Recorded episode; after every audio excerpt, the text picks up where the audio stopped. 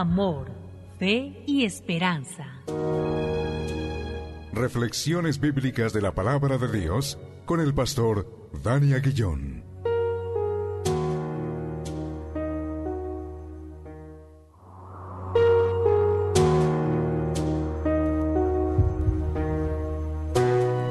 Damos gracias a Dios una vez más por este tiempo, tiempo de reflexión en la hermosa palabra de Dios y hacerlo en el nombre que es sobre todo nombre, en el nombre de Cristo Jesús, nuestro Señor y nuestro Salvador. Estamos en Salmo capítulo 18, nos corresponden versículos 7 al 14. Así que leamos la palabra de Dios.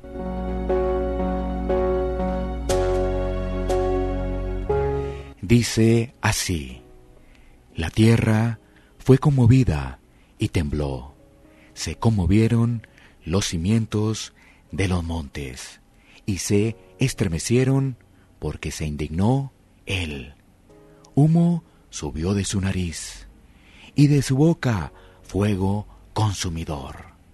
Carbones fueron por él encendidos. Inclinó los cielos y descendió. Y había densas tinieblas debajo de sus pies. Cabalgó sobre un querubín y voló.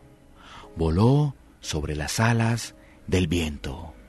Puso tinieblas por su escondedero, por cortina suya alrededor de sí. Oscuridad de aguas, nubes de los cielos, por el resplandor de su presencia, sus nubes pasaron. Granizo y carbones ardientes. Tronó en los cielos Jehová, y el Altísimo dio su voz. Granizo y carbones de fuego envió sus saetas y los dispersó, lanzó relámpagos y los destruyó.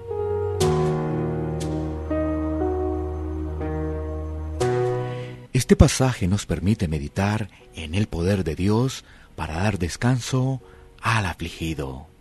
David, después de invocar el nombre del Señor, tras su difícil situación, ya que estaba en peligro de muerte, recibe la respuesta de Dios. Y en estos versículos que utilizan un lenguaje figurado, se observa el enojo de Dios contra uno de sus hijos. Esto trae una fuerte reacción del Señor.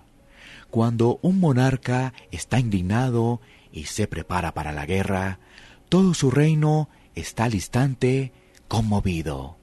La naturaleza universal, aquí representada, siente los efectos de su indignación soberana y todos los elementos visibles están desordenados.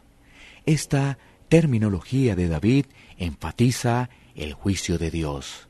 Pero ya que el juicio es dirigido en contra de los enemigos de David, significa la liberación de David. Dios ganó la victoria en contra de ese fuerte enemigo que acechaba con muerte.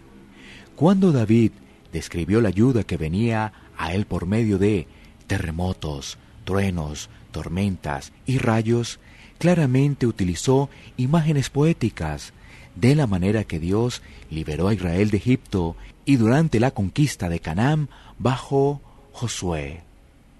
Dios es todopoderoso, que puede dar descanso al pecador, y la única forma es por medio de Cristo.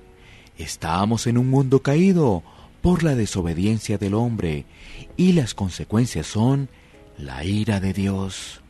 Frente a este panorama, la única esperanza para el pecador es arrepentirse de su maldad e ir a Cristo en fe, confiando que Él le librará de una eternidad en sufrimiento. Cristo es nuestra verdadera paz. Oremos.